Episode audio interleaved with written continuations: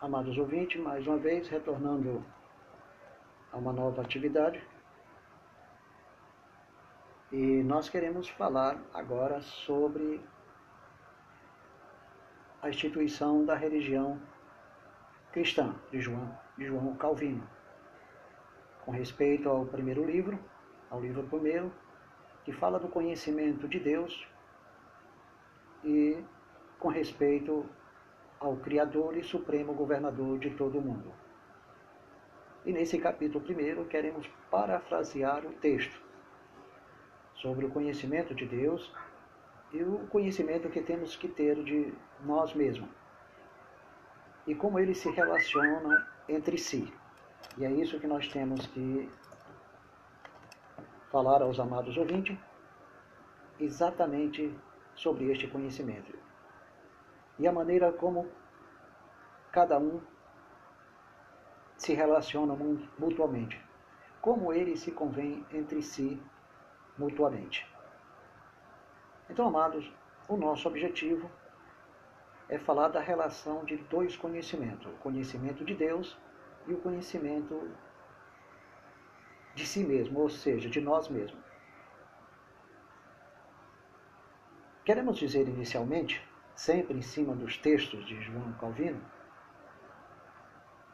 que quase toda a totalidade da sabedoria humana, que muitos verdadeiramente devem ter, deve ter ela por verdadeira e sólida sabedoria, ela consiste em dois pontos. Primeiro, a saber, o conhecimento que o homem deve ter de Deus e segundo, o conhecimento que o homem deve ter de si mesmo.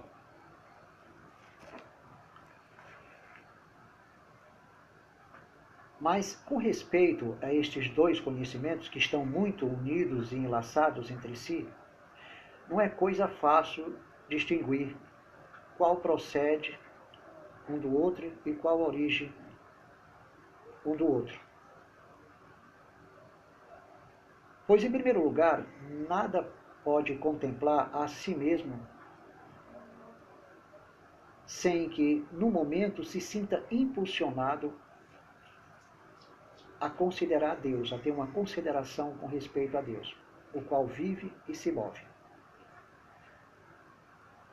Porque não há quem duvide que os dons em que toda a nossa dignidade consiste não sejam de maneira nenhuma nossos. E ainda mais, o mesmo ser que temos e o que somos não consiste em outra coisa, sim em subsistir, subsistir e estar apoiado em Deus. Nada subsiste por si mesmo, nada se apoia em si mesmo. Tudo subsiste e está apoiado em Deus. Até os nossos próprios dons naturais. Estou parafraseando o texto e fazendo um acréscimo como forma de comentário. Ademais, estes bens que nós recebemos de Deus, tudo que nós consideramos como dons naturais, como a nossa própria dignidade, é, como o nosso próprio conhecimento, nós temos que entender que eles são como gota que des descende, que procede, não de nós mesmos, mas do céu. E nos encaminham, veja bem, eles procedem do céu, mas nos encaminham como rios que nos levam a uma fonte. Assim mesmo, por nossa própria pobreza se mostra, todavia, melhor a imensidade de bens que em Deus reside. Se nós vamos à fonte que se refere a Deus, de todo o nosso conhecimento, de todos os nossos dons, percebemos que nele existe uma imensidade de bens muito maior do que aqueles que existem em nós. E veja bem, principalmente esta miserável caída em que, pela transgressão de um só homem, caímos, nos obriga a levantar os olhos para cima, não só com jejuns, não, e de forma faminta por Deus, possamos pedir que daquela fonte ou que dessa fonte que nos faz falta, sim, sim que também para que despertados por meio do medo e do temor, aprendamos com humildade desta mesma fonte. Porque no homem se, se encontra todo mundo de miséria, porque depois de haver, depois de haver sido despojado de todos os dons dos, dos céus, desde a sua caída em Adão, nossa nudez, para a grande vergonha nossa, vamos descobrir uma infinidade de opróbrios e de coisas desprezíveis. E por outra parte, não podemos. Veja bem, e por outra parte, não se pode, pelo menos, ser tocado cada uma dessas situações a não ser pela nossa própria consciência ou pela nossa própria desventura, para poder, pelo menos, alcançar de Deus algum conhecimento. Temos que ser tocados por esse estado em que vivemos, pelo esse estado caído. E quem é que nos faz perceber esse estado caído? Só a graça. Porque sem a graça de Deus não há possibilidade do homem ter conhecimento do seu estado. O homem precisa, primeiramente, conforme esse acréscimo que eu estou fazendo ao texto que eu estou parafraseando, o homem precisa ter tocado pela graça de Deus para conhecer o seu próprio estado. Enquanto o homem não for tocado pela graça de Deus para conhecer o seu próprio estado mórbido, ele não vai ter percepção de quem é Deus nem de quem é ele.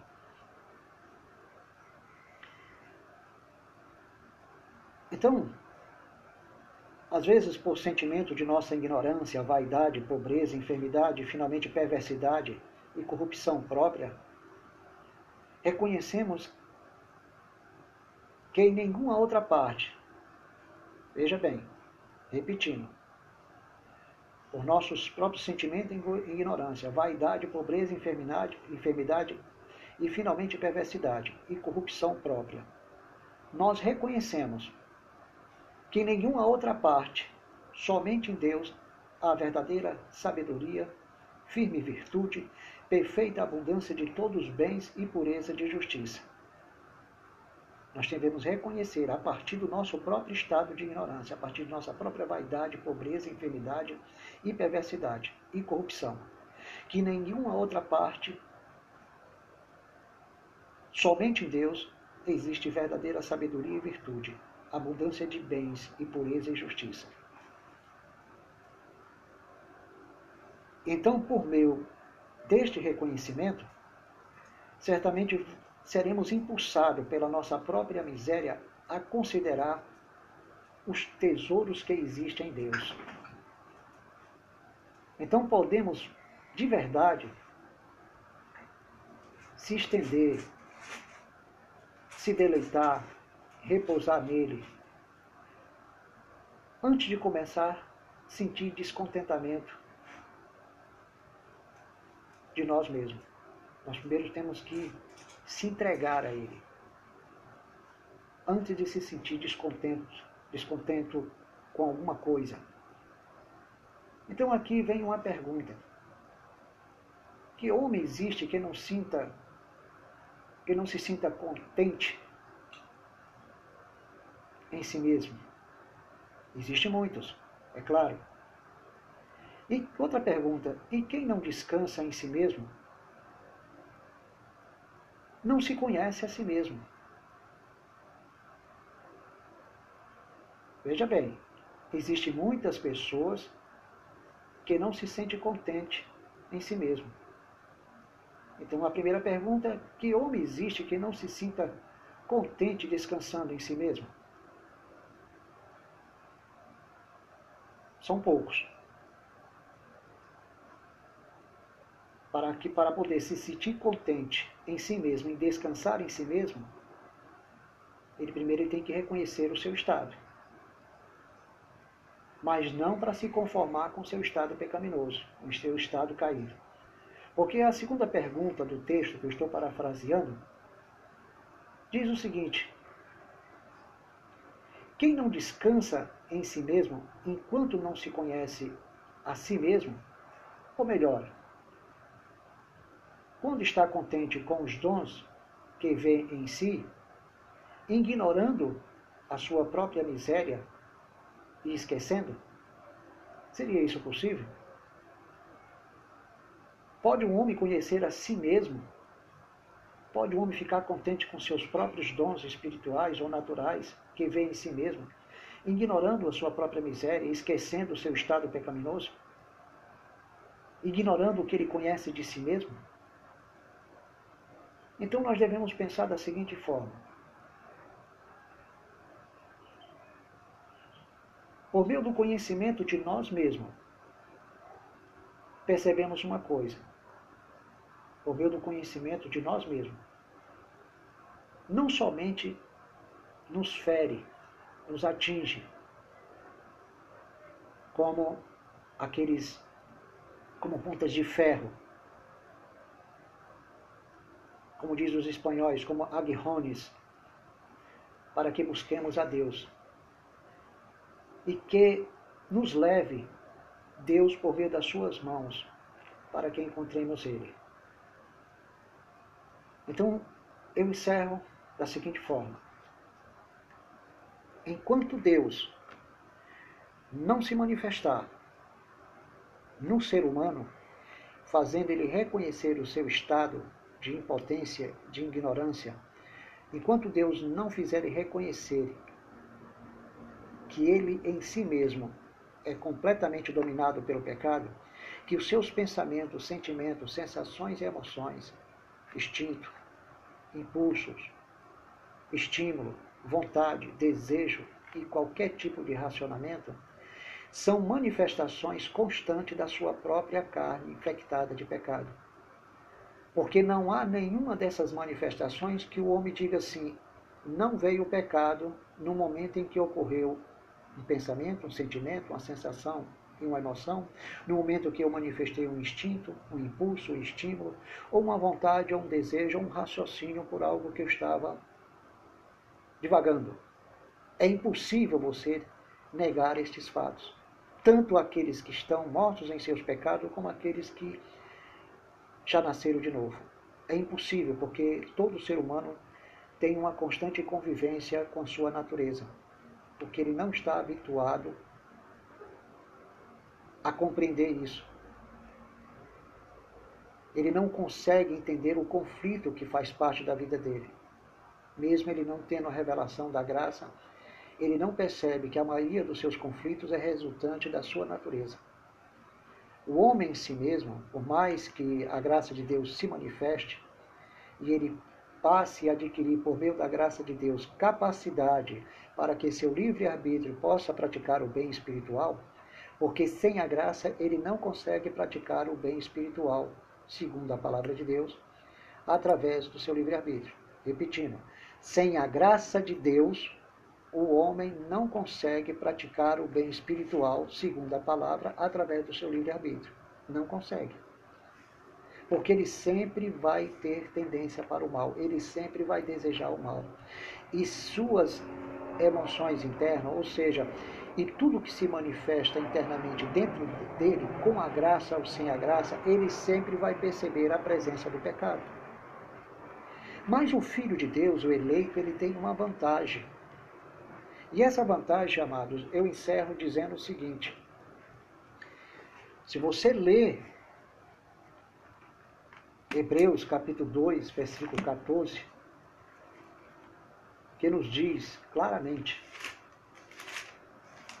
que graça muitos dizem conhecer e não conhecem. Conhece sensações, conhece emoções, conhece sentimentos carnais em relação a um texto bíblico, a uma pregação, mas a maioria dos, dos cristãos não conhece graça. principalmente muitos, muitos pentecostais e neopentecostais. Então, a própria palavra de Deus nos diz o seguinte: muito mais o sangue de Cristo, que pelo Espírito Eterno, olha bem, muito mais o sangue de Cristo, que pelo Espírito Eterno a si mesmo se ofereceu sem mácula a Deus. Purificará a nossa consciência de obras mortas para servirmos ao Deus vivo. O que é que o texto está dizendo? Muito mais o sangue de Cristo, que pelo Espírito Eterno a si mesmo se ofereceu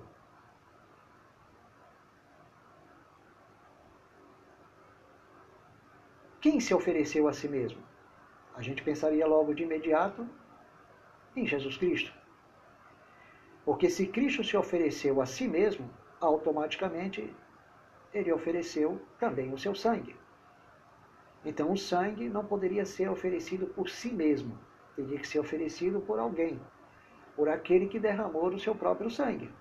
Então o autor dos Hebreus está dizendo o seguinte: muito mais o sangue de Cristo, que pelo Espírito Eterno, Espírito Santo, a unção do Santo que todos nós temos, a si mesmo se ofereceu, quem? Cristo, sem mácula, o mesmo sangue a Deus, como também a sua própria vida, para purificar a nossa consciência de obras mortas para servirmos ao Deus vivo. Então, nós, por meio desse mesmo Espírito Eterno, temos graça para fazer morrer as obras da carne para fazer morrer esses pensamentos, sentimentos, sensações e emoções que estão infectados com os pecados, o instinto, o estímulo, o impulso, a vontade, o desejo e a razão que estão infectados com o pecado, com a carne. Então, a graça do Espírito de Deus nos proporciona a capacidade para não nos levarmos pelas obras da carne. Por isso que o espírito peleja contra a carne e a carne peleja contra o espírito. Ou seja, a carne peleja contra o espírito e o espírito peleja contra a carne para que, porventura, não façais o vosso querer. Por quê? Porque o espírito está purificando a nossa consciência das obras mortas produzidas por estes diversos pensamentos, sentimentos, sensações, emoções, ou por meio das diversas coisas que eu acabei de vos falar, que corresponde ao nosso interior carnal. Então, esse mesmo Espírito, que segundo o apóstolo Paulo, em Efésios capítulo 1, versículo 14, é o penhor da nossa herança, para o resgate da sua propriedade, da sua possessão. Porque ele foi nos concedido como penhor, como garantia, porque senão nós não iríamos nos purificar. Por meio do sangue de Jesus, que nos foi oferecida através do próprio Espírito Eterno. Cristo ofereceu a si mesmo através do próprio Espírito Eterno o seu sangue. Então ele se tornou o penhor para nos dar a garantia, um meio de como iríamos purificar os pecados que existem nesses diversos maus pensamentos, sentimentos, sensações e emoções. Porque se o, porque se o Espírito Eterno não purifica a nossa consciência com o sangue de Jesus das obras mortas, iríamos ter consciência de pecado todos os dias. Então o sacrifício de Cristo foi perfeito, porque o Espírito Eterno, que é o penhor, iria garantir a purificação do nosso interior destas manifestações internas da nossa natureza. Por isso é que a palavra de Deus diz: se dissermos que não pecamos, somos mentirosos. E se não dissermos que não temos pecado, enganamos a nós mesmos. Porque é, essa é a manifestação da nossa natureza, que muitas vezes nos leva a pecar e se negarmos estamos mentindo. Então nós somos santos, mas não podemos deixar de reconhecer nossa condição de pecadores, porque pecamos voluntariamente e às vezes pecamos involuntariamente. Nós não temos controle absoluto sobre a nossa natureza interna, sobre os nossos pensamentos, sentimentos, sensações e emoções. Nós não temos um controle absoluto sobre o instinto, sobre o impulso, o estímulo, sobre a vontade, desejo e sobre um, raciocínio negativo. Muitas vezes ele surge involuntariamente ou voluntariamente. Então, nós constantemente temos que lutar contra essa natureza. E nós vencemos ela porque Cristo primeiro crucificou o velho homem e destruiu o corpo do pecado. Imobilizou, estabeleceu um limite e compartilhou para conosco o que ele fez contra o velho homem o corpo do pecado adâmico, porque herdamos nele, pecamos neles e morremos nele. Então ele compartilhou conosco essa obra. Porque assim como ele feriu a cabeça de Satanás, você agora passou a ferir também a cabeça de Satanás, porque Cristo está compartilhando com você essa autoridade, esse poder. Uma certa vez eu ouvi uma senhora dizendo o seguinte: que Satanás não está debaixo dos nossos pés. É mentira.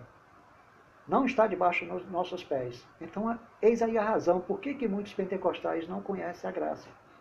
Essa irmã, que se dizia profetiza, fez uma afirmação absurda. Na realidade, Cristo compartilhou, ele feriu a cabeça da serpente com seus pés e compartilhou o que ele fez, nos dando a mesma autoridade. Você sabe por quê, amados? Porque nós somos membros do corpo de Cristo. Nós somos braços, pernas, nós somos seus pés. E ele é o cabeça. Então ele compartilhou através de quê? E de quem? Através do seu espírito. Para que pudéssemos exercer a mesma autoridade. E nós exercemos com intercessão por nós e pelos demais através dessa oração, através da oração. Essa é a forma é, de lutar contra as forças do mal e contra a nossa natureza não significa estar constantemente repreendendo o demônio e expulsando o demônio. Não. No sentido interno nem externo, não precisa. Você simplesmente intercede por você mesmo e pelos demais, porque o Espírito de Deus ora por nós, porque nós não sabemos orar como, como convém. E ele se expressa com gemidos inexprimíveis, pelejando contra a nossa carne para que a gente não faça o nosso querer e purificando simultaneamente a nossa consciência, porque Jesus Cristo vive constantemente para interceder pelos seus eleitos, seus eleitos através do seu sacrifício diante do Pai. Então ele está constantemente intercedendo, porque ele viveu na carne e sabe qual, o que, que, é que significa tentações. Então ele está ali sempre. Para quê? Para que juntamente com a sua tribulação, provação e tentação, ele possa lhe dar escape através do mesmo Espírito que nos proporciona a graça. Por que, que alguns dizem que a tribulação produz paciência? A tribulação em si não. A aprovação em si não. A tentação em si não. Em si não. A paciência é um fruto do Espírito Santo. Então nós temos a paciência de Cristo porque o Espírito de Deus comparte conosco a paciência de Cristo para que juntamente com a tribulação, provação e tentação tenhamos o que? O escape, e assim, semelhantemente, a tribulação passa a produzir paciência, porque juntamente com a tribulação, o Espírito de Deus compartilha conosco a paciência de Cristo. Vocês percebem a realidade da graça com a realidade das doutrinas do pentecostalismo e do neopentecostalismo, como se diferenciam? E muitos alegam conhecer e não a conhecem eles conhecem a letra. Então eles subjetivaram a ideia de que tem constantemente de exorcizar os demônios. E na realidade nós não precisamos estar exorcizando os demônios, expelindo da nossa vida, da nossa casa, dos objetos, do nosso dia a dia, das tribulações, provações e tentações. Não basta você interceder por você mesmo, porque o Espírito de Deus vai se exprimir por você com gemidos inexprimíveis e vai purificar a sua consciência das obras mortas, porque o sangue de Jesus, o próprio Filho, ofereceu a si mesmo a sua carne por meio do Espírito Eterno. Então você come da carne de Cristo todos os dias e bebe do seu sangue através do Espírito Eterno, amado. Então, assim você consegue entender como é que o homem passa a ter conhecimento do seu estado pecaminoso. Então, a leitura do texto de Calvino é, primeiro, do primeiro ponto, é, capítulo 1, a partir do primeiro ponto. Então eu só li o primeiro ponto. E quarta-feira estaremos lendo o segundo ponto e trazendo uma nova palavra de Deus da graça. Se observe que as pessoas, amado, criticam nós porque pregamos Calvino. Não, amado nós pregamos as mesmas coisas que Calvino crê. Só que você nem crê naquilo que Calvino crê e nem crê naquilo que nós cremos. Porque você pensa que o que nós estamos pregando é Calvino. Nós estamos pregando a mesma fé que Calvino tinha nessa palavra. nessas promessas. E são palavras bíblicas, não são palavras minhas nem de Calvino, são palavras bíblicas, palavras paulinas. Então é por essa razão que o povo de Deus não conhece graça. E por não conhecer graça, eu me despido, procuro me despedir, dizendo graça e paz aos amados ouvintes e que esta palavra vos abençoe. Bom dia.